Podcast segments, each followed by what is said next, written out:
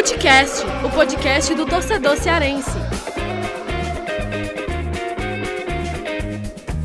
Vem que vem com a gente, rapaziada. Futecast começando mais um episódio. E olha, pra gente debater muito aí o que aconteceu nos últimos jogos do Ceará. O Ceará empatou sem gols contra o Arsenal de Sarandi. A gente vai falar sobre as consequências desse empate na Sula, classificação.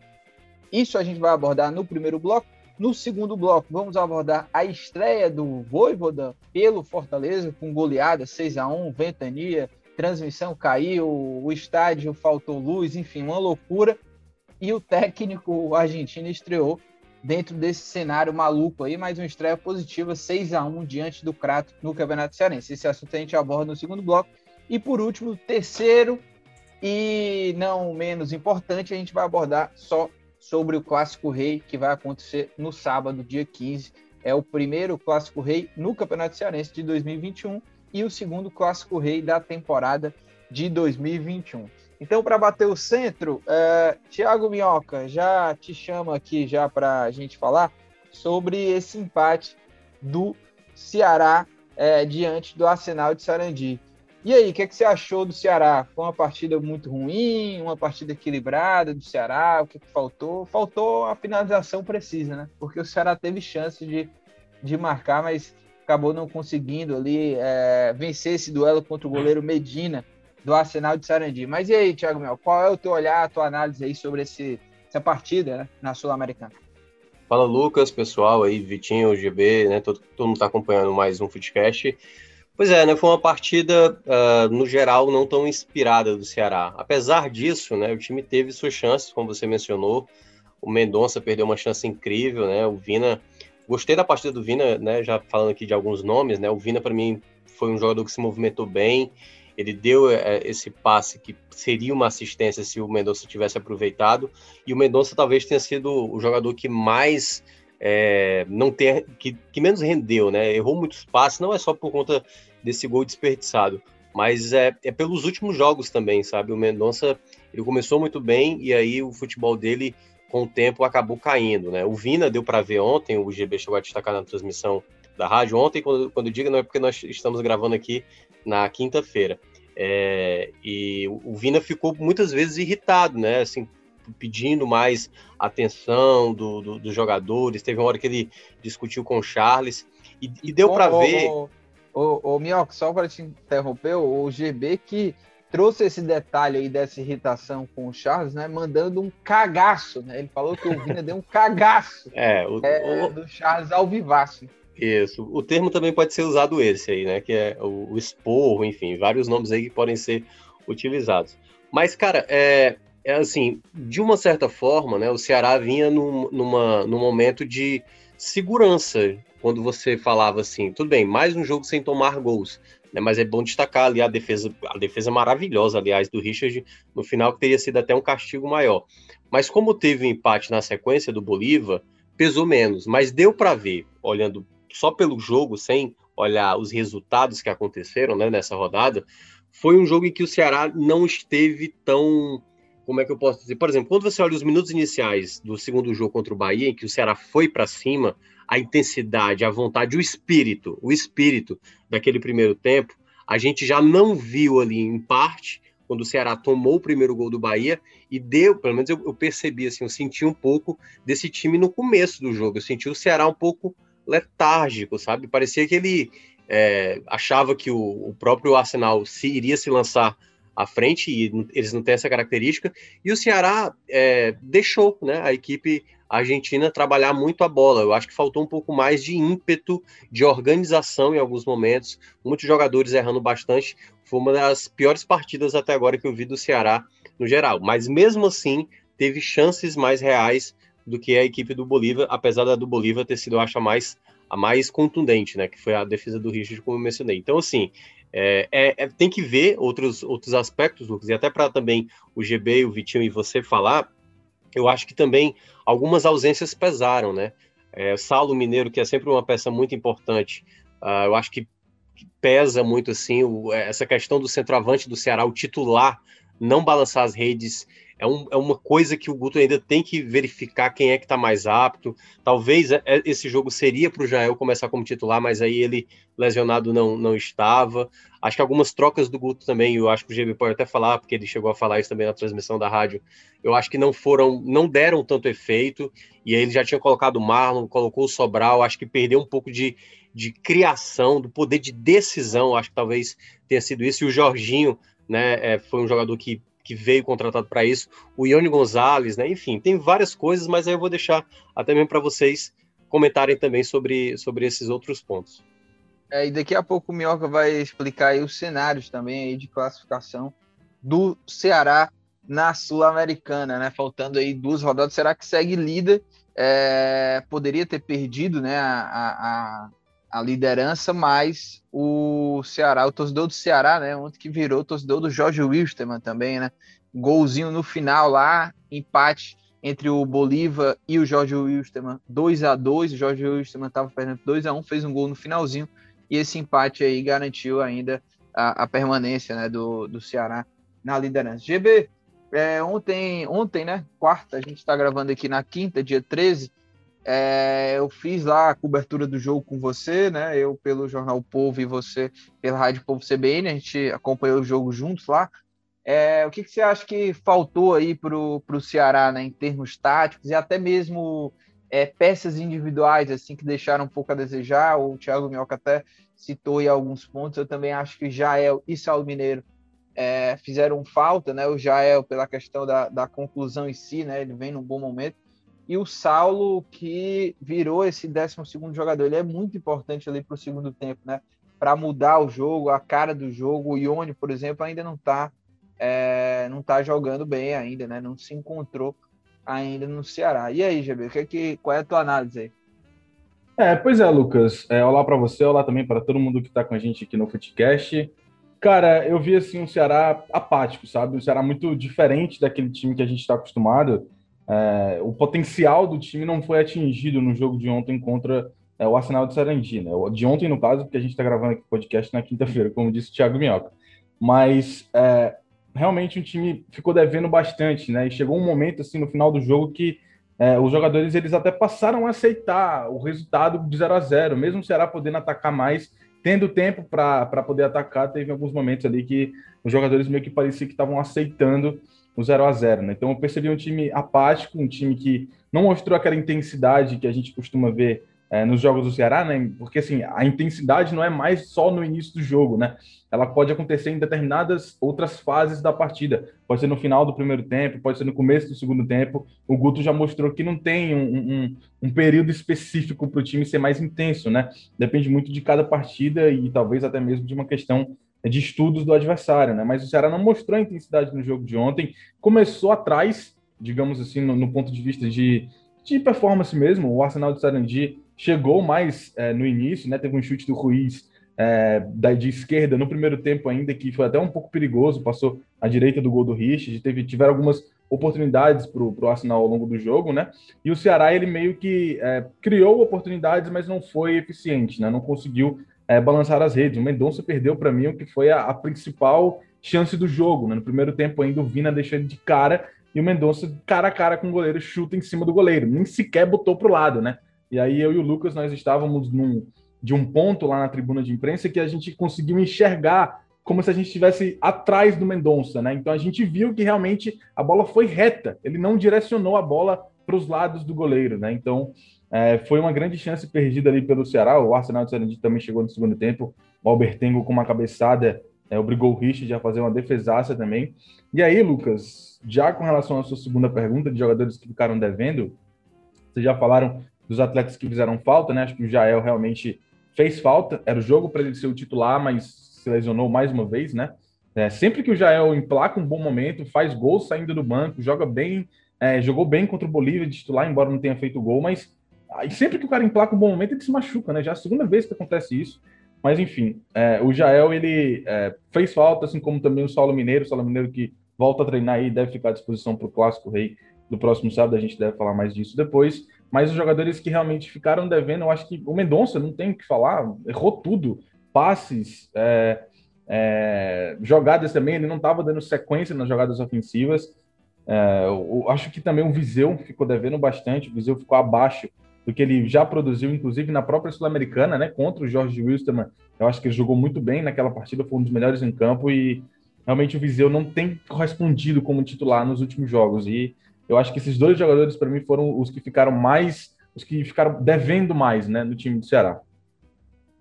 E Vitinho, e aí, o que, que, você achou aí desse, desse jogo? Acha que teve algum peso, assim, em relação a, a, a, derrota na, na final da Copa do Nordeste, assim, em termos psicológicos, né, do, do Ceará para esse jogo na Sula? Eu, particularmente, assim, não, não acho que isso pesou. Acho que faltou mesmo o Ceará jogar bola, mas é, acredito, e isso eu já tinha falado, né? Não, não acho que é, essa derrota é, diante do Bahia vai ser algo que vai mudar, vamos dizer assim, um rumo negativo aí para o Ceará. Mas quero saber a tua opinião. E aí, Vitinho? E aí, Lucas, Thiago, Gerson. Então, cara, acompanhei o jogo ontem e assim, é cada jogo tem a sua história, né? Acredito que realmente não tenha ficado um peso da final da Copa do Nordeste. Foi uma história de um jogo em que o Ceará teve dificuldades, né, para criar dentro do campo de ataque. O time do Arsenal se defendeu bem. Isso já era esperado, né? Porque o Arsenal tem essa característica de ser um time de muita marcação forte, de tentar explorar os contra-ataques. E quase que uma dessas jogadas de contra-ataque para quase que complica ali a vida do Ceará, né? Se não fosse o Richard ali naquele 41 já 46 já do segundo tempo, né? Uma defesa milagrosa na cabeçada lá do Albertengo, uma bela defesa do Richard, que vem muito bem nos últimos jogos, né? Tem feito defesas essenciais aí para o Ceará. Mas foi um jogo que fica o gosto negativo aí por causa da situação do grupo, né? O Thiago Minhoca vai até passar um pouco mais adiante a situação do grupo, mas era a oportunidade que o Ceará tinha de já praticamente liquidar o arsenal de Sarandi do grupo, né? Então, assim, ainda tá ali com todo mundo vivo, né? Por mais que o Jorge Wilson tenha, tenha menos chances, mas ainda assim com chances matemáticas, né? Então, são dois jogos aí para todos os times e é o jogo da vida, né? Vai ser decisão agora, só passa um, o grupo tá bem embolado o resultado não foi o esperado, mas, assim, dentro das características do jogo, até foi ok, aceitável, mas obriga o Ceará a conseguir um resultado bom lá na, altitude, né, contra o Jorge Wilstermann. Então, vai ser um jogo duro, que o Ceará vai ter jogando novamente fora de casa, mas, claro, tem condições de vencer. O Ceará fez um ótimo jogo aqui contra o Jorge Wilstermann, fez um jogo muito bom também contra o Bolívar fora. São adversários que o Ceará tem condições de vencer mas vai precisar fazer mais do que foi feito ontem. Ontem ficou devendo muito na questão do setor ofensivo. O Vina jogou até bem, o Mendonça está um pouco mal nos últimos jogos, né? Deu uma queda de rendimento. O centroavante ali é um problema, o Kleber entrou, mas não conseguiu aproveitar tanta oportunidade. Viseu não atuou bem. Lima foi até um dos melhores jogadores ali do setor ofensivo, mas eu achei que o Guto errou ao sacá-lo para colocar o Jorginho, que é um cara que ainda está devendo no Ceará, tem mostrado pouco. Então, assim, tem peças que precisam render mais, né? O Ceará está precisando buscar um pouco mais de é, alternativas dentro do elenco para fazer com que os jogadores rendam mais. Claro, tem evolução, tem tempo para isso, mas para passar na Sul-Americana não tem tempo de muita lamentação, né? É já continuar o trabalho, porque os próximos jogos aí são bem complicados e são decisivos para a continuidade do Ceará na, na competição. E, Minhoca, vamos lá, vamos passar aqui os cenários possíveis né, de classificação aí uh, do Ceará para a próxima fase da Sul-Americana. Hoje falei mais cedo com você, né? Uh, antes aqui da gente gravar, e você traçou esses cenários e até é, para o pessoal aí da, da que está nos ouvindo aqui no podcast, quem quiser conferir também o nosso texto sobre isso, né? E é lá eu, eu tô trazendo todos os cenários aí que o Thiago Minhoca é, traçou, né? É, você também pode conferir no Esporte do Povo se você quiser ter essa versão aí em texto. Mas vamos lá, Thiago Melco, fala aí, porque são vários os cenários, né? Vários cenários aí para o Ceará se classificar. Dá para se classificar até fazendo dois pontos, né? É, é. Nesses últimos dois jogos. Mas fala aí, meu.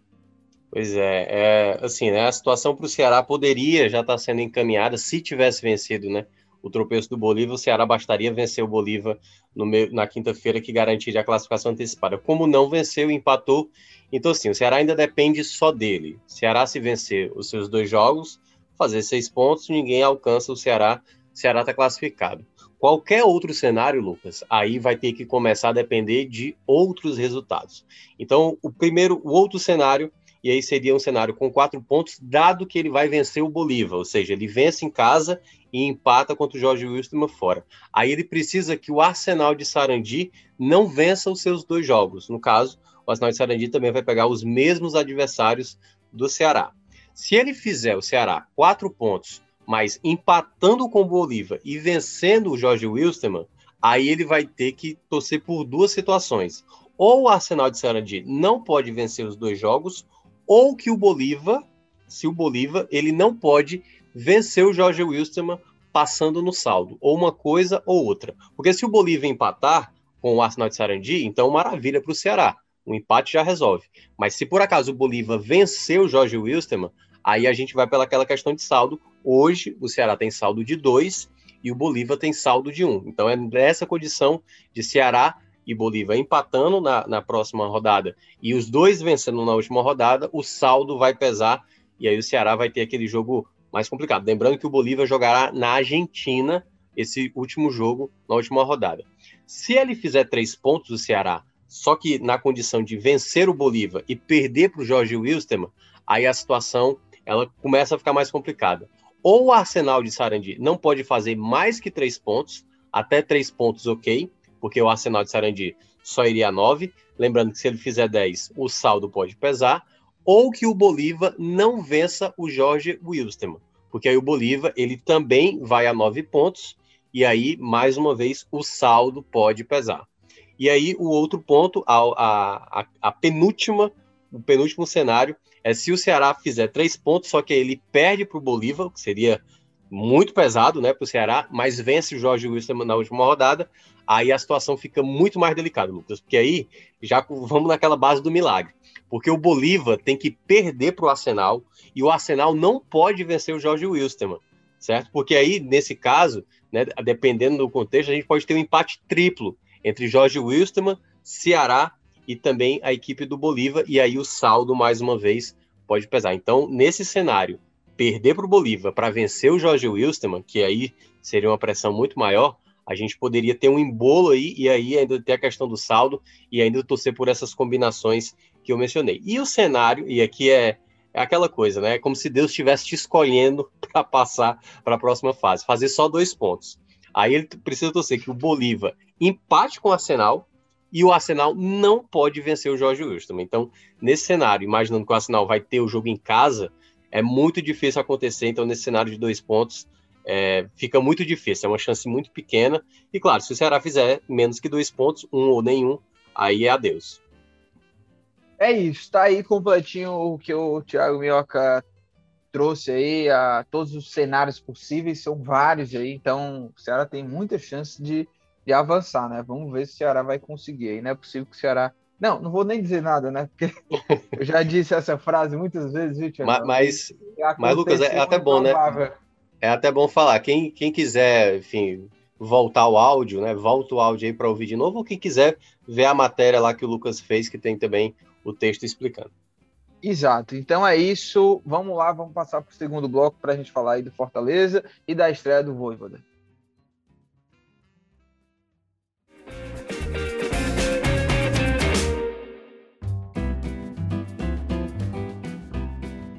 Eu começo já aqui essa, essa parte aqui de, de Fortaleza, dando a palavra para Thiago Minhoca. Eu e GB estávamos no jogo lá do, do Ceará e a gente voltou.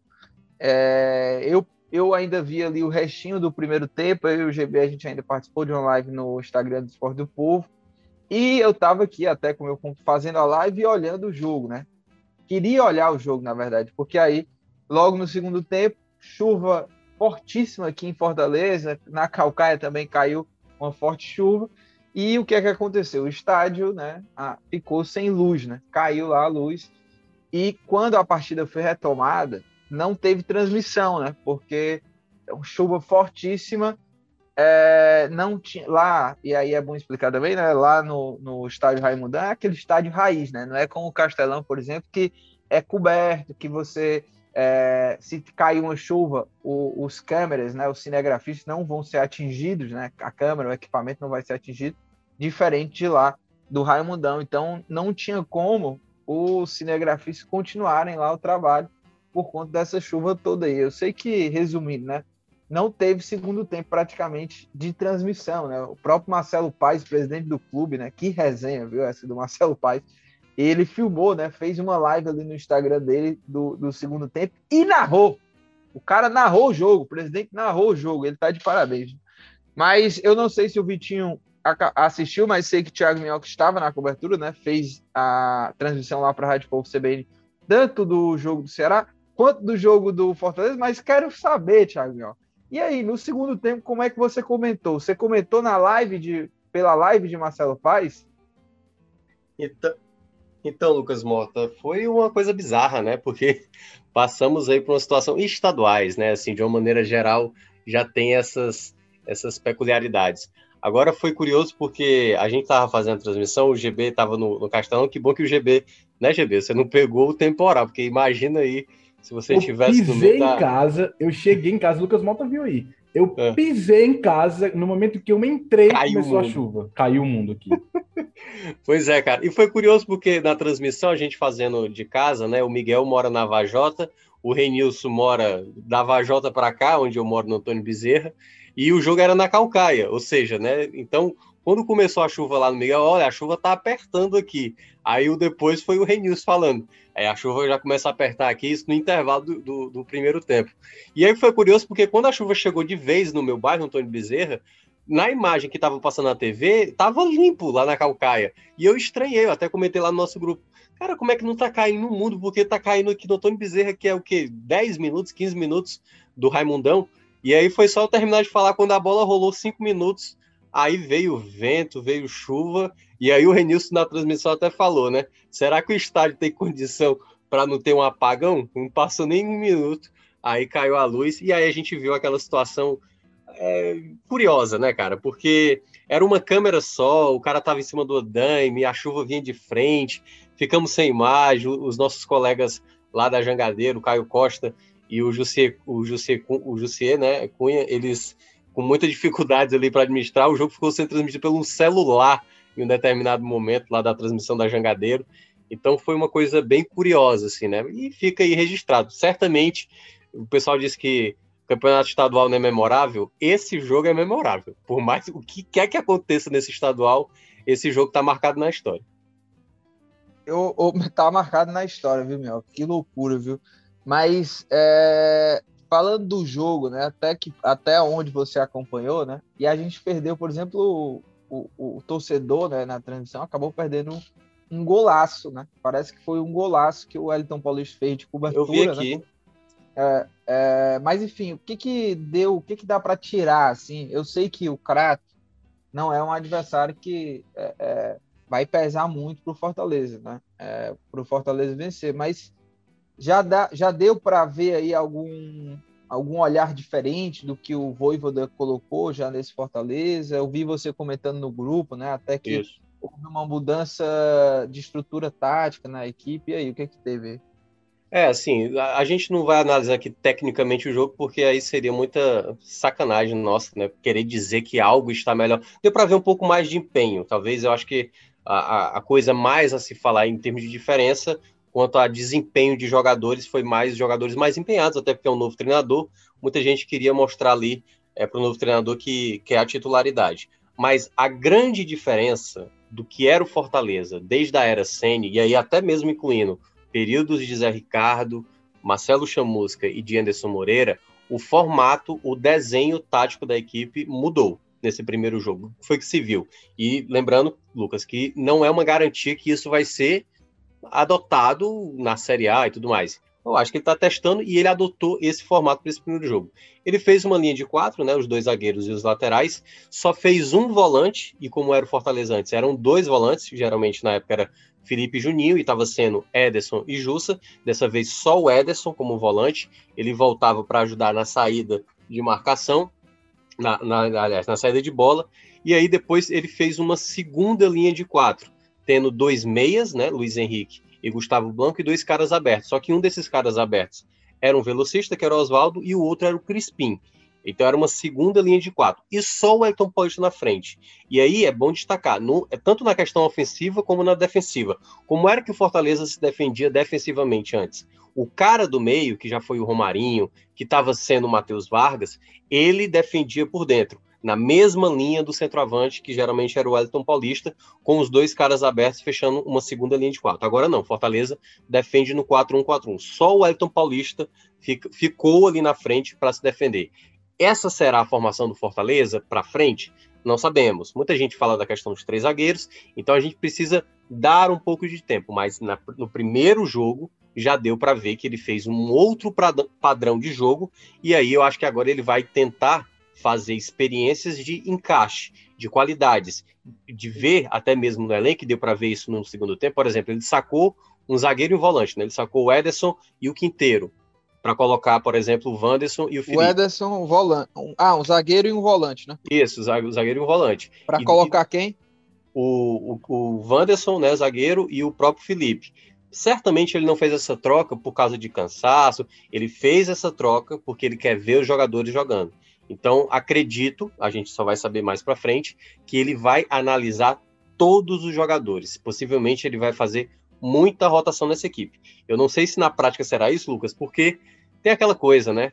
Tem aquela questão do resultado. Eu acho que o Fortaleza não deveria se preocupar com o resultado.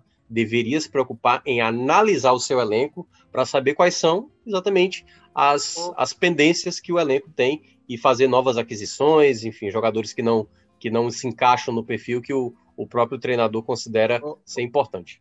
Ô, Mioca, eu tenho uma dúvida que é o seguinte: a gente, é, antes dessa estreia, né, a gente sempre vem debatendo aqui ah, o, o esquema do Voivoda, né? Ele utilizava ali um, um 3-5-2, 3-4-3, enfim, jogando com três zagueiros. E é, eu até citei aqui que eu imaginava que, por exemplo, o Jussa, eu até citei que o, poderia ser o Jussa, esse terceiro zagueiro, ele poderia improvisar o Jussa de zagueiro para fazer a saída com ele, ou até mesmo Bruno Melo, mas é, nesse esquema 4-1-4-1, né, a saída, né, o Ederson ele, ele não se transformava nesse zagueiro, assim, na hora, na movimentação do time, em algum momento o Ederson descia e ficava um, uma, um, um trio defensivo ali ou não? Não, por vezes ele até descia ali na linha dos zagueiros, mas deu para ver que geralmente a saída de bola ele sempre tinha as opções dos laterais para fazer essa jogada. Não era uma saída de três, geralmente era uma saída. Claro, é, o adversário ele não exigia tanto, né? Era uma saída até com bastante tranquilidade do Fortaleza. Eu não sei se, por exemplo, para o clássico a gente vai ver um outro tipo de saída, mas o Ederson por vezes até ia ao ataque. O que deu para ver como característica Fortaleza utilizou muito o lado direito nesse jogo, né? Utilizando o Guedes e o Oswaldo. Aliás, o Oswaldo não jogou de, de, como um ponta esquerda, jogou como um ponta direita, né? Ele jogou aberto pelo lado direito, o que também foi uma novidade. E nessas jogadas pelo lado direito, sempre quando a jogada vinha pela ponta, sempre eram quatro jogadores, três jogadores dentro da área. Algo que com o Enderson você não via. Era assim, era o Robson fazendo muito espetado, ou o David muito espetado na esquerda, e o Elton Paulista e no máximo ali um Matheus Vargas chegando, né? Um Crispim chegando ali no meio. Então eram poucos jogadores chegando.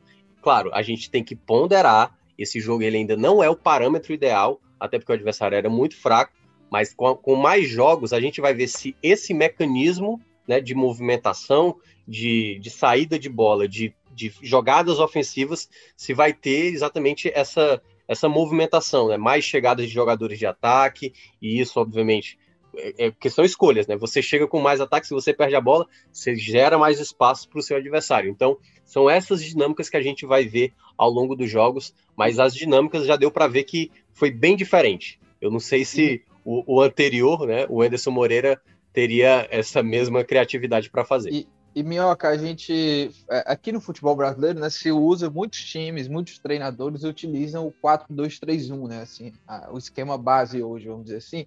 E o Anderson também utilizava esse esquema e eu lembro que você falava assim: "Ah, poderia não não precisa ficar engessado a ideia de que jogar aberto só os pontas, os velocistas, tipo assim, Oswaldo e Romarinho, Robson e Romarinho, é, Igor Torres, né, é, David, e você até falava, ah, poderia ser é, um dos pontos, poderia ser um meio, um meio campista de armação. Ontem ele utilizou aí três caras é, meio-campistas, né? Três jogadores meio-campistas, dois volantes, o Blanco e o. Quem era o outro mesmo, hein? Luiz Henrique. Eu, é, pronto, era Blanco, Luiz Henrique e o Crispim, Crispim. É, como um cara mais aberto ali pela esquerda, né? O Luiz Henrique, que pode ser volante, pode ser esse meio armador naquele esquema 4-2-3-1, né? Ele pode ser o cara por dentro. Funcionou assim, é, é, esse trio aí de. Ou seja, são três homens de criação, né? Coisa que não existia com o Ederson. No, com o Ederson só tinha um cara para armar, né? Geralmente é. era esse meio armador e os dois volantes, dois volantes de pegada. O que, que você achou? E até mesmo do Crispim, do Blanco, queria que você falasse aí do Luiz Henrique, essa formação com esses três aí. É, eu, eu, vou ser bem breve até também, porque qualquer coisa os meninos podem comentar também.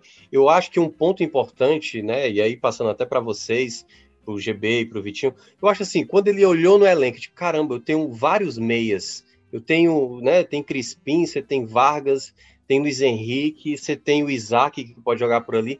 Por que, que eu vou jogar com um meia, sabe, e dois caras abertos? Se eu só tenho o, né, tipo, o Romarinho que tá machucado, o Oswaldo e o Nem, sabe? Torres, que pode jogar também por ali. Então, acho que ele, pelo menos assim, na ideia, se ele realmente pensou isso, eu não sei. Mas para mim pareceu lógico, se ele fez essa formação para aproveitar os meias que ele tem, eu acho que ele pensou de uma maneira correta. Poxa, se eu estou com vários meias aqui, não vai ter espaço para todo mundo, eu vou fazer uma formação que eu aproveite esses meias. Então ele colocou o Luiz Henrique e o Blanco jogando mais por dentro, que são praticamente uns volantes de saída de jogo e ao mesmo tempo são volantes que podem jogar como um. É aquela coisa, tá entre o 8 e o 10, né? É um jogador que pode jogar como um, segundo volante, como um terceiro volante, como era o Ricardinho, por exemplo, no, no, no Ceará.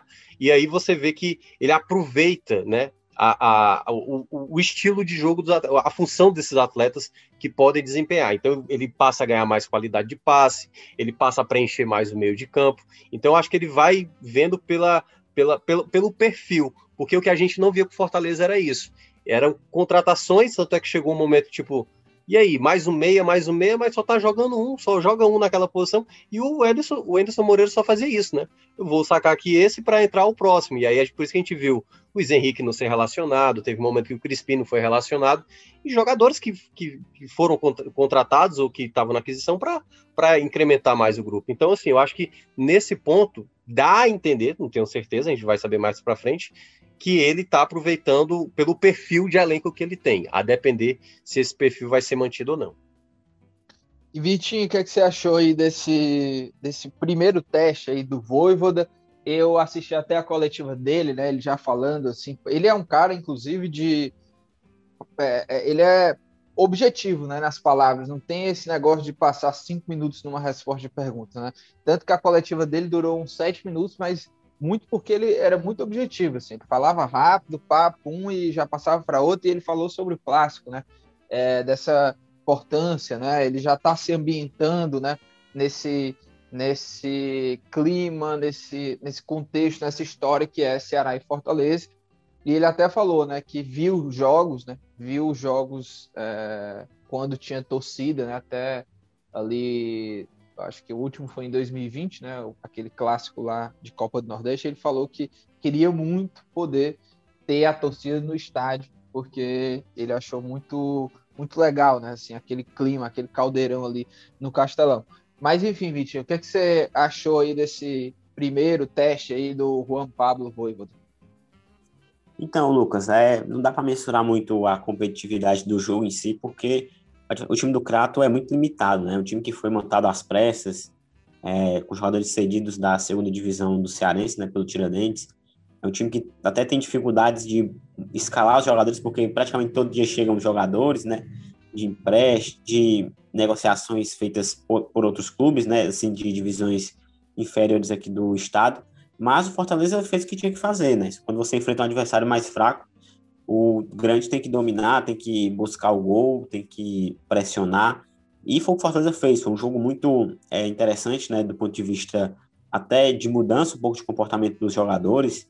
Os time mais aguerrido, né, com mais fome de gol, que foi algo que faltou no jogo contra o Pacajus, no jogo contra o Ferroviário. Os jogadores também fazendo questão de mostrar serviço, né? O Daniel Guedes foi bem, o Blanco jogou bem também, é o Crispim, o Elton Paulista. Então, assim, o time que teve mais coletividade, né? Buscou essa, esse jogo mais em profundidade, muitas bolas ali chegando pelas laterais, tanto que surgiram alguns gols assim. A gente ficou sem ver os três gols no ao vivo, né? A gente viu o jogo normal até quando estava 3 a 0 Fortaleza depois fez três gols ali, assim que a partida foi retomada, né? Ali, três gols em cinco minutos que a gente não viu. Teve um gol de cavadinha do Elton Paulista, que a gente viu depois, teve um, um, do Luiz Henrique, outro do Robson. Então, foi um jogo que o Fortaleza, quando colocou o 6 a 0 no placar, deu aquela esfriada, né? Parou aquele ímpeto ofensivo, passou a trabalhar mais a bola, ter um pouco mais de dosar o ritmo também, até visando o clássico rei.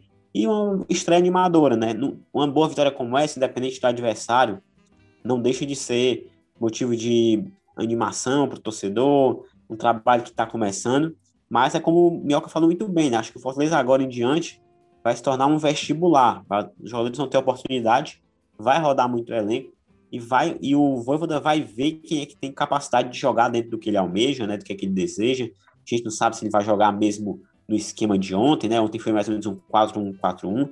Ele parece ser um cara que é muito é, dinâmico, né? Em relação ao esquema tático, gosta de mudar, gosta de observar as peças. Então, assim, foi uma estreia nota nota 8,5, né? Porque assim, não dá para colocar também uma nota mais alta por causa do adversário que é muito frágil, né? Um time que tem muita dificuldade de competir, é, não, não só por causa do jogo contra o Fortaleza, mas já tinha tomado uma goleada lá do Atlético Cearense na rodada anterior, mas que foi um bom jogo sim, e agora vamos ver como é que ele se prepara para o Clássico Rei, né? Se tem a dúvida ainda se o Ceará vai mandar um time reserva, um time mesclado, vai o time alternativo, se vai o titular, a gente não sabe bem o que é que está sendo planejado lá internamente pelo Alvinegro, mas uma estreia boa e o Voivo aos poucos vai conhecendo aí as peculiaridades do futebol cearense, né? Ontem ele já teve aí uma, uma amostra no primeiro contato dele, faltou energia, o jogo foi paralisado, a partida voltou ainda assim, tá com a energia 100%, mas é, são os arranjos, né, que são feitos aí dia a dia para conseguir driblar a dificuldade de calendário que acabou ficando ainda pior por causa daquela paralisação do campeonato de mais de 40 dias. É isso. E olha, a gente vai partir aqui para o terceiro bloco para a gente debater sobre Clássico Rei.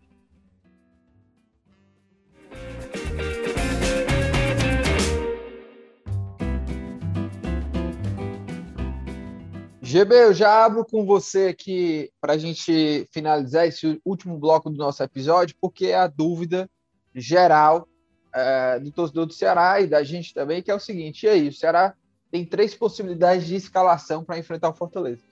É, manter o time de transição, jogar com força máxima ou utilizar os reservas do time principal, né? Como jogou lá contra o Bolívar em La Paz. GB, e aí? O que, que você acha que vai acontecer? O que, que você tem apurado também nos bastidores? Como é que tá essa situação? Bom, Lucas, é, é bom deixar claro que a gente está gravando aqui o podcast perto de duas, entre duas e três horas da tarde da quinta-feira, né? Então, tudo que eu falar aqui, no caso, são apurações que aconteceram até o momento, né? E aí, quando o episódio for ao ar na sexta-feira, provavelmente já teremos até uma resposta é, sobre qual é o time do Ceará que vai jogar contra o Fortaleza, né?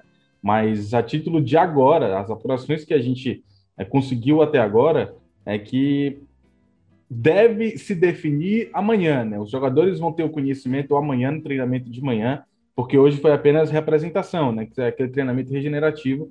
Os titulares ficam fazendo trabalhos na academia e o restante dos jogadores vão a campo fazer é, trabalhos técnicos e também táticos. Então, é, amanhã, no caso, sexta-feira, no treinamento da sexta-feira pela manhã, é que o Ceará vai definir essa equipe, né? Porque é o treinamento já pronto, onde o Guto coloca o time é, que ele vai começar a partida, aquela coisa toda, para passar é, instruções táticas e etc.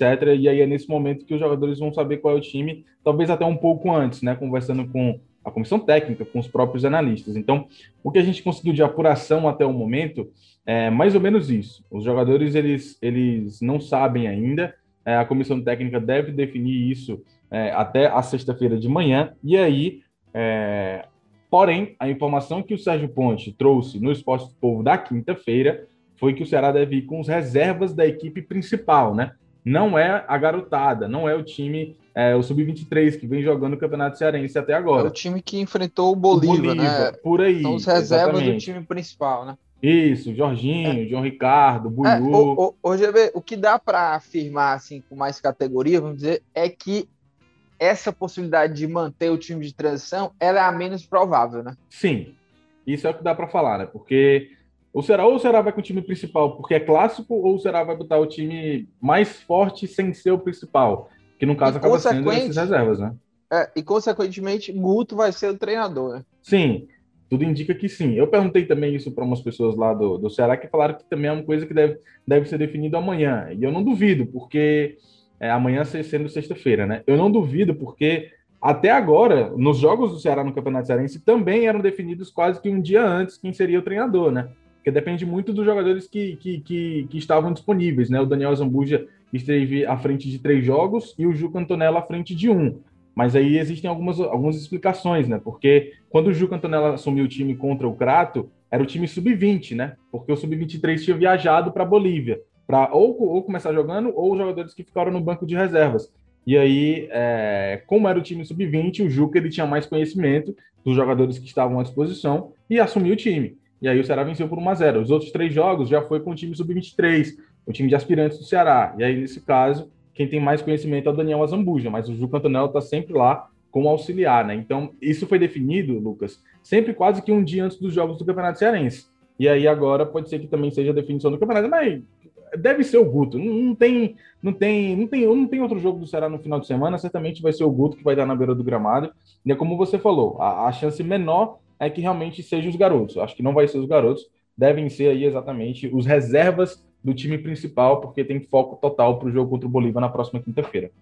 Boa. E olha, uh, Thiago o Ceará que pode ter aí três técnicos né, nessa campanha aí de, de campeonato cearense, né? Caso o Guto. Na verdade, já tem, né? Porque aquele jogo lá contra o Ferroviário foi o Guto que treinou o time, né? Que foi comandou o time. Aí o jogo Cantonelo já também comandou o time no jogo contra o Crato, se não me engano, e o Azambuja que tá comandando mais aí, como o GB falou. E, Bioca, diante de todos esses cenários aí, essas variantes aí de qual time o Ceará vai jogar, mas está entre né, o principal e o reserva do principal, força máxima ou reserva do, do time principal, dá para apontar algum favorito aí para esse clássico rei, ou Thiago Minhoca, de campeonato cearense?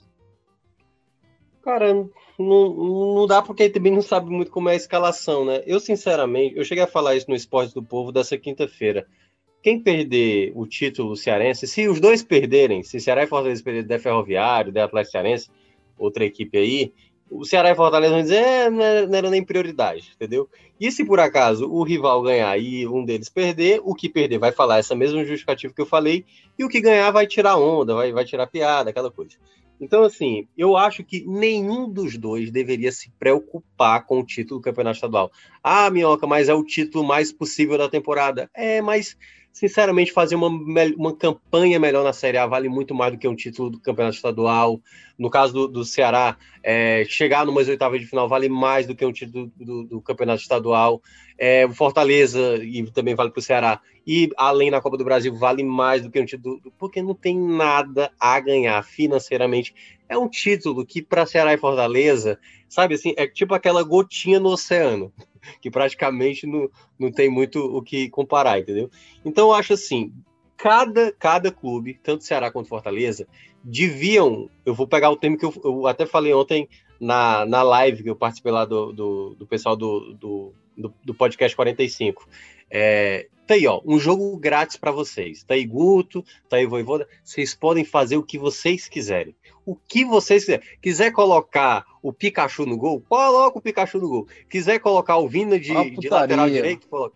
Não, mas eu, eu assim, eu estou Cara exagerando. Chica, né? Pelo amor de Deus. Não, eu só estou exagerando porque assim, primeiro, não há pressão nenhuma para esse clássico. Não há pressão nenhuma. Ceará e Fortaleza certamente vão se classificar para semifinais. Assim, está muito próximo. O Pacajus tem que vencer os dois jogos para ameaçar uma possibilidade. Se o Pacajus empatar um jogo, já está definido o G4. Então, como já está definido, esse clássico ele lembra muito o clássico do ano passado, quando o Guto fazia o seu segundo jogo. Curiosamente, né, o Voivoda está quase no mesmo cenário do Guto Ferreira do ano passado, né, que estreou também contra o time vulnerável, goleou e depois teve o clássico.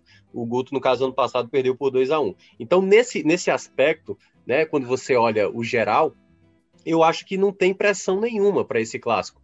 Então eles podem fazer experiências. Eu queria muito ver é, o Guto, né, ele na beira do gramado, tentando alternativas diferentes, sabe? Ou tipo exigindo mais de alguns atletas, né, o Ione, alguns jogadores, fazer algo não é uma reformulação completa, mas fazer algo diferente, ver possibilidades que te dá margem para isso, porque numa semifinal ou numa final, a depender das datas, para o Ceará vai ser mais complicado, aí fica mais difícil. Numa Série A é mais difícil. Numa Sul-Americana não tem mais espaço para isso. Então eu acho que o momento é agora, né? Copa do Brasil também não dá para imaginar fazendo algo desse tipo. Se é para fazer um teste, que usem o clássico para isso. Do outro lado vai ter um adversário tecnicamente muito bom.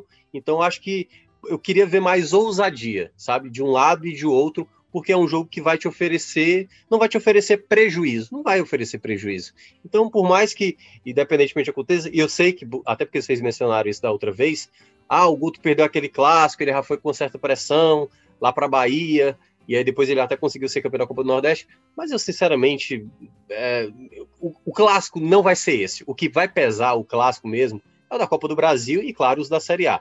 Então, eu acho que esse é, assim, é uma gota no oceano, Lucas, é uma gota no oceano. Ah, Aproveita. Ah, não, eu, é, eu, também, eu também estou contigo nessa. Acho que aquele clássico lá do Cearense também é, era um clássico nesse mesmo cenário. Uh, e é isso. O que, o que vai importar mesmo é o clássico da Copa do Brasil, é a campanha na Série A. É claro que vencer o Campeonato Cearense é bom, né? É bom, é título, Sim. o torcedor comemora, faz a festa. O Fortaleza, por exemplo, pode ser tri, né?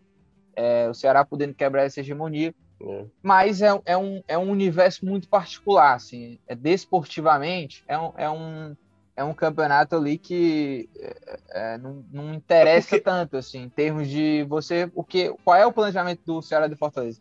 É ir bem na, na, na Série A, é. é. chegar ao máximo onde puder na Copa do Brasil, era ganhar a Copa do Nordeste, né? Nem Ceará e Fortaleza conseguiram. Isso. E também, claro, é, o Ceará na Sul-Americana é chegar aí, pelo menos aí nessa próxima fase. Então... Lucas, é, é, é aquela coisa, cada um já tem seu argumento. Pode esperar, torcedor do Ceará e do Fortaleza já tem seus argumentos. O do Fortaleza vai dizer, não, não importa.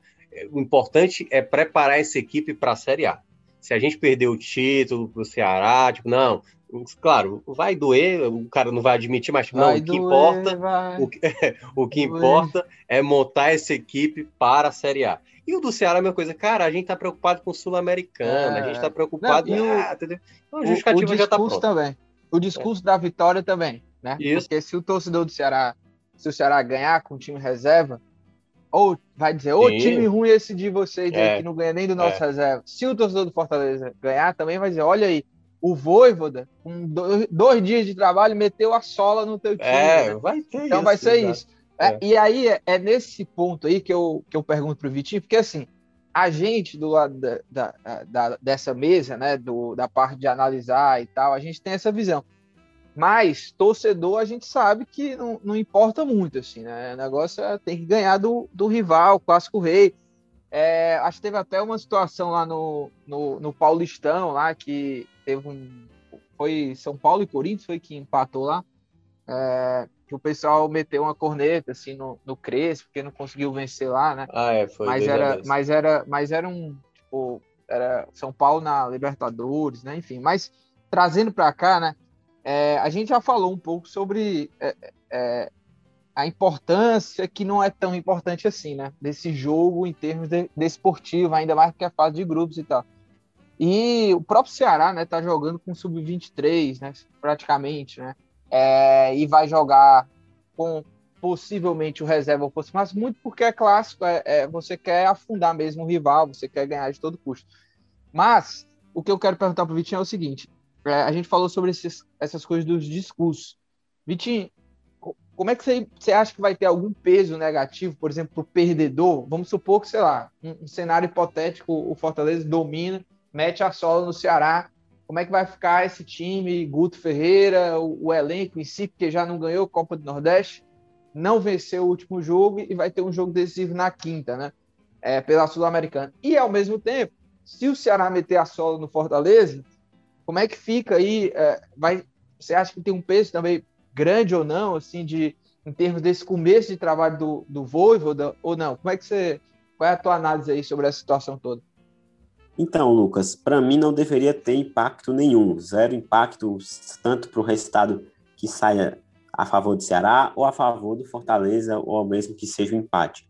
Porém, as coisas não funcionam dessa forma, né? A gente sabe que torcedor é muito passional, que tem toda essa questão que realmente o clássico ele é muito forte, né? Independente de, acho que o único clássico que não tem muita representatividade na temporada toda é quando ele acontece na Fares Lopes, né? E é porque os dois times não dão nenhuma bola para a competição, mas assim, o, o, do Cearense ele tem essa esse peso, né? Acho que até pelo lado do Fortaleza tem um peso um pouco maior, porque o, torcedor do Fortaleza ficou um pouco machucado dos jogos da temporada passada, né? Assim, tem um pouco desse aspecto aí que o Fortaleza perdeu na semifinal da Copa do Nordeste para o Ceará, perdeu os dois do Brasileiro, né? Que são assim os clássicos mais decisivos. Fortaleza saiu derrotado de campo, né? Levou o Cearense, mas o Cearense também no contexto bem assim em segundo plano naquele momento, até porque foi disputado em meio à Série A. Mas assim, acredito que o resultado deveria ser o menos importante aí. Né? O Ceará possivelmente acho que não vai ousar colocar um time o time alternativo dentro desse jogo, né? O time alternativo que eu digo é o time que vem jogar, que vem jogando o Cearense. Até porque são muitos garotos, são jogadores inexperientes, assim, o Ceará perdeu uma final de Copa do Nordeste, é, teve um resultado aí que o torcedor ficou na corneta ontem, muita gente cornetou nas redes sociais a atuação do time ontem. Então, não seria muito inteligente ali internamente você mandar um time muito desfalcado, né? um time com pouca experiência para um jogo como esse, porque o Fortaleza não disputa outra competição, né? Então o Fortaleza vai realmente buscar colocar um time aí forte, né? O Voivoda vai rodar seus atletas, então quem ele tiver à disposição vai colocar em campo. Então, assim, para equilibrar mais as coisas, né? Até acho que o Ceará nem deve dar essa prioridade toda para o clássico, até porque a Sul-Americana nesse momento é bem mais importante. Mas já que você não vai colocar os titulares, você coloca um time misto ali, né? Com titulares que tenham condição, ou então com, ou então com um time realmente reserva que jogou lá contra o Bolívar na, na Sul-Americana. Mas, assim, é complicado demais você não dizer que vai ter peso, né? Eu, assim, por mim, 100%, o peso deveria ser zero, nenhum. Mas eu analiso que seja um clássico que deve é uma boa chance aí pro, pelo menos para o Fortaleza para tentar mostrar um pouco mais dessa ideia nova do Voivoda, né? Você vai dar uma competitividade maior para o time atuar dentro de um novo sistema, por mais que seja ainda um momento muito promissor de trabalho, né, muito no início, mas é um nível de competitividade maior que você dá para os seus atletas para rodar, para ver quem se sai melhor e assim nesse vestibular do leão aí de jogadores é um é um jogo importante para os atletas mostrarem seu valor, né, dentro do elenco. E para o Ceará não vai valer de muita coisa, né, assim. Tem um jogo de sul-americano muito importante no meio da semana, mas claro, se vencer dá uma baita moral aí para o time seguir adiante, né? É, o torcedor se inflama logo com vitória em clássico, mas eu vejo que é um clássico bem esvaziado, assim, primeira é, segunda fase de Cearense ainda, não tem um peso tão grande, mas é, é, é aquela coisa, né? não dá para não dá para arriscar perder feio, tem que, se for para perder que seja ali na margem de 1 a 0, 2 a 0, por pouco para não ficar feio, porque goleada em clássico é que é feio, mas uma derrota na margem aí, acredito que não vai ter nenhum desdobramento negativo para nenhum dos lados. É, e tomara que tenha algum vencedor, viu? Com gols e tal, porque é, empate é muito chato, ainda mais empate sem gols, como foi aquele empate lá na Copa do Nordeste, na fase de grupos. E vamos ver, né? Eu sempre gosto de acompanhar Ceará e Fortaleza, seja é, de qualquer forma, assim, eu sempre acho legal de ver uma partida, essa rivalidade aí, Ceará e Fortaleza. E GB, só para a gente fechar aqui, é, por mais que a gente esteja aqui, né, é, tirando um pouco da carga né, desse, desse jogo, né, que é um jogo grande, é histórico e tudo mais, mas é um, é, é um duelo pelo Campeonato Cearense, fase de grupos e tal. Mas, o, o GB, nos bastidores aí, é, eu tenho certeza que os jogadores de Ceará e Fortaleza tão louco para se enfrentarem, viu? Porque a gente até viu lá, né? Teve uma polêmica aí nas redes sociais do Vina e o Quinteiro. Não sei se você viu isso aí. Que quando o Ceará perdeu lá pro Bahia, o Quinteiro teria feito alguma provocação e tal. E o Vina até respondeu né, nas redes sociais e tudo. Enfim, Você acha que nos bastidores mesmo, jogadores mesmo, eles estão loucos para jogar, assim, de meter a, a, a P no, dentro de campo, né? Porque falar P agora aqui, né? Teve a briga lá, eu tô falando a sola, placar, jogando bonito e tal, né? Como é que você vê isso aí? Agora tá perigoso, né? Falar essas coisas, meu Deus do céu.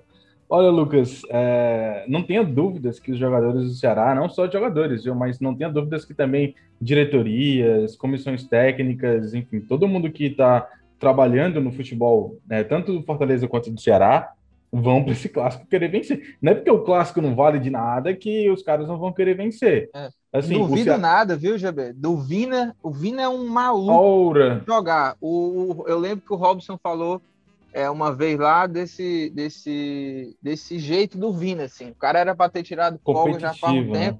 E, e, ele disse: Não, eu quero jogar até o final aqui, queria continuar jogando, batendo recorde e tal. E Sim. foi um dos que tirou folga só depois, né? Então, duvido nada dele. Não, eu vou para esse jogo aí contra Fortaleza, né? Evidentemente. É claro que assim, é uma decisão do Guto, né? Porque o foco realmente do Ceará acaba sendo na quinta-feira, mas a gente entende que há uma possibilidade grande do Ceará entrar em campo com o time reserva da, da equipe principal, né? Exatamente focando na, na Copa do, da Copa Sul-Americana, mas é exatamente porque o Ceará não, não tem. É, esse jogo não vale de muita coisa, como falou o Thiago Minhoca, né? Para termos de, de campeonato de tabela, que é o que, no fundo, acaba importando, né, ao final de um clássico, não vale de nada, não vale de absolutamente nada. Mas, assim, não tenha dúvidas que o pessoal lá dentro. É, é tanto, Lucas, que, assim, você, o Ceará é, deve poupar, quem sabe, o time principal, né? Mendonça, Lima, as Torres Gêmeas, né, na zaga, o Messias e o Luiz Otávio, devem poupar os titulares. É, o próprio Bruno Pacheco, que é um jogador que joga todas as partidas praticamente, deve acabar poupando os titulares. Mas o Ceará não vai nem colocar o time sub-23 que vem jogando, né, para jogar o campeonato, para jogar exatamente contra o Fortaleza. Que é a garotada vem jogando e os caras vêm evoluindo, né? Vem evoluindo jogo a jogo, vem conseguindo mostrar um futebol interessante. Se a gente fizer uma comparação agora do jogo da vitória contra o Icasa, que foi um jogo difícil, com o primeiro jogo dessa garotada lá contra o Pacajus, teve uma evolução nítida nesses quatro jogos, né?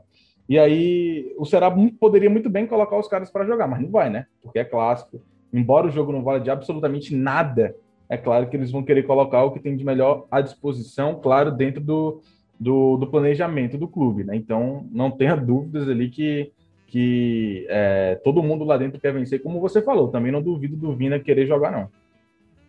É, e, e para fechar agora, para a gente ir para as dicas aleatórias, só uma, uma pergunta para o Minhoca, que acompanhou lá o jogo do Fortaleza. O David foi reserva, né, Minhoca?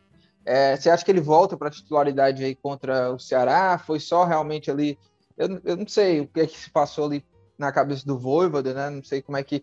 Ele entrou no segundo tempo também, o, o David, enfim. Você acha que. Qual é a tua explicação, né? Para que David tenha começado no banco? Foi poupar já para o clássico, não? Cara, é, é, é, como eu falei, né, da outra vez. Para mim, o Fortaleza é, é, a tal folha em branco, né? Só o Felipe Alves está garantido. Eu não sei se na ideia do que ele pensou, o David, por exemplo, não é um titular de início, na ideia original dele, sabe? Eu acho que ele vai tatear muito, né? Talvez ele tenha pensado um, uma estratégia específica para o jogo, deve ter visto, visto, algum jogo do Crato e, enfim, não sei. É, é eu ainda acho muito cedo para dizer se isso era poupar, se tinha um departamento físico dizendo, ó, oh, esses caras jogaram nesse dia, fica melhor, talvez você vai ter esses caras mais inteiros para o clássico. Então, eu acho uma incerteza. O nosso colega Breno Rebouças até colocou na, na escalação, né, nessa primeira escalação, Fortaleza vai com time misto. Eu falei, mas é o primeiro jogo dele, pô, como é que dá pra, como é que dá para saber se é misto, se é titular, é se é reserva? Então a gente precisa de tempo, né? A gente ainda vai ver como é que Voivoda pensa, né? Quais são os jogadores que ele tem mais confiança. Essa foi a primeira formação. Com quatro jogos, aí já dá para a gente ter uma noção de fato quem são os jogadores que ele tem ficado mais, é, digamos, interessado, né, de ver com mais regularidade. É isso. Vamos embora que é hora de dicas aleatórias.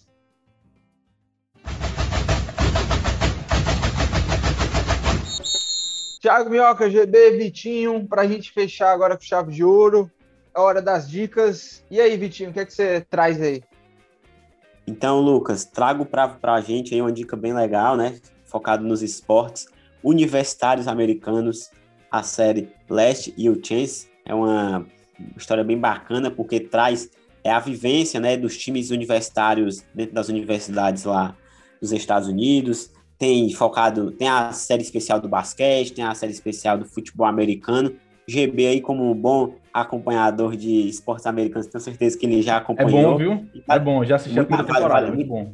Vale muito a pena, então fica a dica por aí. Para vocês também que ainda não têm assistido, caso o Minhoca e o Lucas também, o GB e eu, a gente dá o aval aqui que vale a pena pra caramba. Boa, e GB, o que, é que você traz aí? Você, a vez passada você trouxe uma dica pesadíssima. Inclusive, viu, GB? É, é que, só para explicar aqui, a gente gravou um episódio que era para ter ido ao ar na sexta passada, né? É, e esse episódio deu problema. Então a gente ficou aqui uma hora gravando, mas teve problema, esse episódio não foi ao ar. Eu não lembro se você deu essa dica naquele episódio ou foi no episódio hum. agora que saiu na segunda-feira, daquele foi de segunda. de não sei o que. Ah, foi de segunda, né? Foi de segunda. Beleza. Eu não lembro qual foi a dica que eu dei na sexta, cara. Nem eu, mas vai lá, GB, o que é que você vai, traz? Vai, vamos aí? lá. É, a dica aleatória de hoje, cara, é... Poxa... É romântica? Eu... Não, não, já... Tem calma, tem calma, tem calma. Hoje é, é, Cara, vai ser uma dica realmente muito aleatória, né? Eu tava. Eu não vi nada de segunda-feira pra cá, né? Pra poder dar dica. Geralmente, quando eu vejo alguma coisa no final de semana. Mas a minha dica hoje vai ser de, de conscientização, certo? Porque. Nossa. É, Thiago conscientização. Sabe? Vai lá, vai lá. Não, ver. é porque começou novamente, né? A gente sabe que tem uma guerra eterna acontecendo. Não é uma guerra, né? Na verdade, é um, é um grande ataque contra a defesa de Israel contra a Palestina, né? Ah. E vez ou outra, vez ou outra, a, vem aqui no, nos noticiários, né? Aparece nos noticiários por conta de alguma atrocidade. E sempre é Israel fazendo alguma coisa, né? E aí, é, a minha dica hoje, no caso, é uma conscientização para tentar entender, para as pessoas, para que mais pessoas consigam entender o que, que, se trata essa coisa que eles falam que Israel jura que é uma, uma guerra religiosa, que na verdade não é.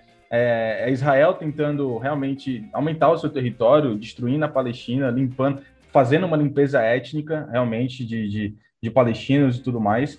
Então, é, até porque guerra religiosa não tem como ser, porque antes de, do Estado de Israel ser formado, lá em 1946, depois que a ONU deu um pedaço de terras lá para os judeus, né, depois da Segunda Guerra Mundial, é, existia uma, uma vivência pacífica de cristãos, muçulmanos e mais outras religiões lá na, na Palestina. Né? Inclusive, a comunidade cristã da Palestina é a mais antiga do mundo.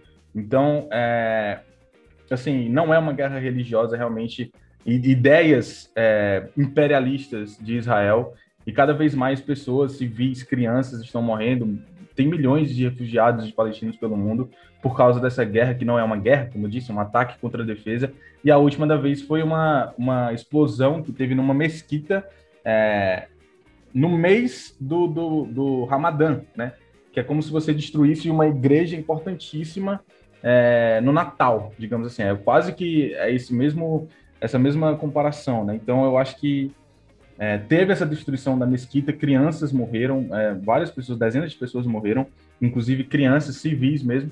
E Israel foi, foi às ruas comemorar esse ataque, cara. Então, é, assim, é uma atrocidade que acontece lá na, na, na Palestina e a, a minha dica hoje é realmente para as pessoas se conscientizarem, procurarem entender sobre o assunto e depois que tiverem pelo menos a pá do básico, eu indico uma página no Instagram que é Let's Talk Palestina, Palestine, né? Let's Talk Palestine, que aí tem tudo lá, um monte de coisas explicadas sobre toda essa, essa tal guerra que não é bem uma guerra, é mais um confronto mesmo de ataque contra a defesa, Lucas. Aliás, deixa, deixa eu aproveitar, Lucas, hoje eu vou quebrar o protocolo, que eu sei que você gosta de colocar para eu para o final. A minha dica tem tudo a ver com o que o Jess acabou de falar, porque a Perfeito. gente está né, os, os, noticiários estão contando exatamente aí, foram 90 mortos enquanto a gente está gravando aqui, 83 palestinos, cara, e 7... Surreal. É surreal, surreal, surreal. E aí, a dica que eu vou dar, porque assim, a gente que cresceu no meio, assim, a, a telejornais, por vezes, de maneira totalmente equivocada, assim, algo Aborda que, de maneira que, errada, sabe né? assim, Sim. que os Estados Unidos abordavam errado e vários outros veículos espalhados pelo mundo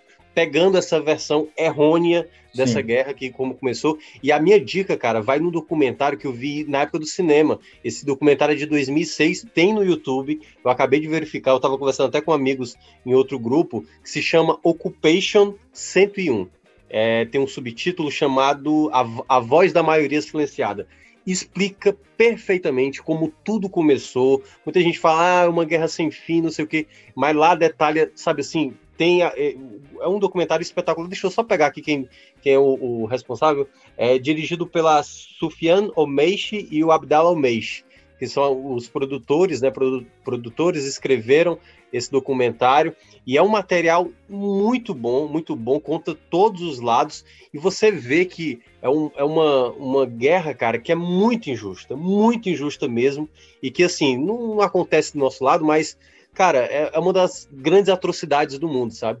Que a, acontece lá na Cisjordânia, na faixa de Gaza e que eu espero que eu esteja vivo para ver realmente a coisa pacificada, sabe? Que e aquilo assim, ali se resolva, que não é, é fácil. Há vários assim, anos a gente não vê os grandes países do mundo é, tentando intervir. Os Estados Unidos metem o dedo em tudo, né? A gente não vê os caras tentando intervir é. porque apoiam, apoiam Israel, até porque o lado Israel, de Israel é. é, porque Israel é um país imperialista, é um país que está tentando realmente colonizar a Palestina, né? Está tentando colonizar a Palestina. Se países como os países imperialistas atuais, Estados Unidos, Austrália, Canadá, é, ou as potências antigas, né? Potências imperialistas antigas, é, Reino Unido, França, Bélgica, Espanha, Portugal, etc. Se essa galera for tentar é, interferir lá, for tentar contestar Israel, eles têm que parar e contestar a própria história, a sua própria história. É. Porque são países colonialistas, são países imperialistas. Então é claro que eles não vão fazer isso, né? É evidentemente que eles não vão fazer isso. Deixa lá, os Estados Unidos, inclusive, financia muito do, do exército israelita, né? Que é,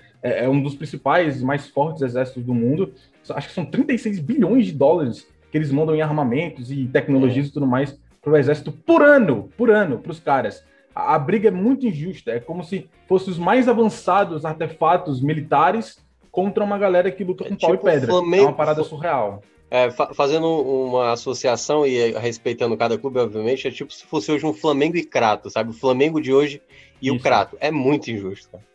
É isso, meus amigos. E qual, ô, ô, Minhoca, só para qual que é o nome exato, hein, lá do... É, é. Ocupação 101. Seria a tradução Ocupação 101, mas o termo que, que tem do filme é em inglês mesmo. Ocupação 101, a voz, da, a voz da maioria silenciada. Tem no YouTube, que é um filme de 2006, e aí é só assistir lá que o documentário vale demais. Boa. É, e para fechar, a minha dica. É, a gente está gravando aqui quinta-feira, dia 13, né? Aí na sexta-feira, dia 14, né? Quando o episódio vai estar tá no ar, né? É, vai ter aí, quando você ouvir aqui o nosso episódio, já vai ter estreado a segunda temporada da série de animação Love, Death and Robots, que tem lá na Netflix. E eu até indiquei já essa série, mas volto a indicar porque vai estrear a segunda temporada agora, sexta, dia 14. Beleza? E olha, a gente vai finalizando aqui o episódio, sempre reforçando para você seguir aí uh, o Footcast na sua plataforma preferida, Deezer, Apple Podcasts, Spotify, é, que mais? É, Cashbox, né? enfim, todas as plataformas aí onde você ouvir podcast, você vai lá, procura o Foodcast e coloca lá para seguir, porque você já vai receber notificações de cada episódio novo, você não perde nada. E para a gente finalizar, lembrando que este podcast é uma realização do Povo Online e na edição nossa querida amiga Mariana Vieira. É isso, um abraço, até a próxima semana e que vença aí o Clássico Rei o melhor, né? Valeu!